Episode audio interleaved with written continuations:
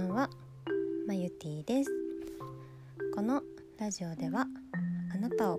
快眠に導くために私マユティが睡眠のことを中心に心や体の健康についてお話ししていきます。このラジオは夜23時に発信していきます。是非寝る前に聞いてくれたら嬉しいです。皆さんいかがお過ごしですか？土曜日でお休みだったという方もいらっしゃるんじゃないでしょうか。よく休めましたかね？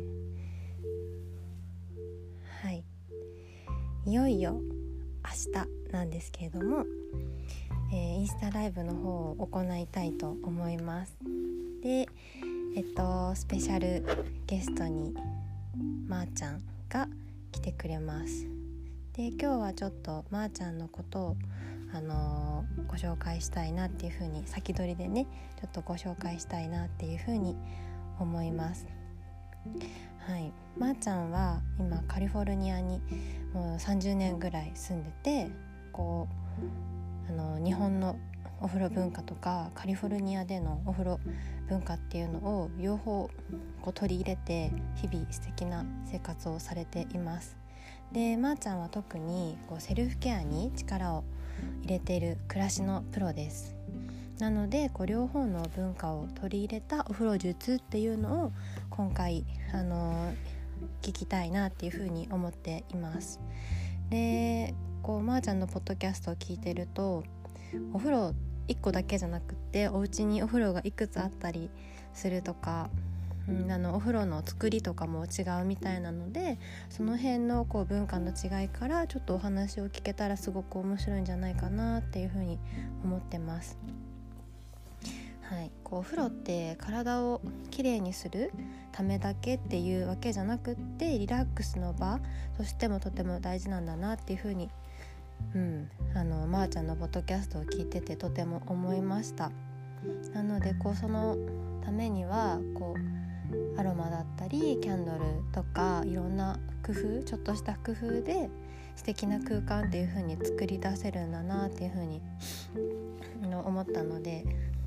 ちょっとすごい明日楽しみです。うん、お湯に浸かれるってすごくいいことだなっていう風に思ってます。こう病院で働いていた時とかって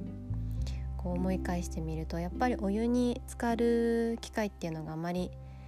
ないなっていうふうに思ってて入院されている方ってうん基本的にシャワーが多いかなっていうふうに思います。ね、特にでこう入院中のシャワーとかだと転ばないんじゃないかっていうのをこう看護師目線でいつもハラハラしていました。でやっぱりなかなかお風呂に入れなかったりするのでこう足湯だったりをあのたまにあの患者さんにあのやってあげたりとかもしてたんですけどもそうするとやっぱりすごいみんな気持ちいいっていう風に言ってよく寝れたりするっていうのもあったのでやっぱりこうあったかいお湯に浸かるっていうのはとても体にとってもいいことなんだなっていうのをちょっとさっき思い出したのでお話しさせていただきました。はい。なので皆さん是非明日夜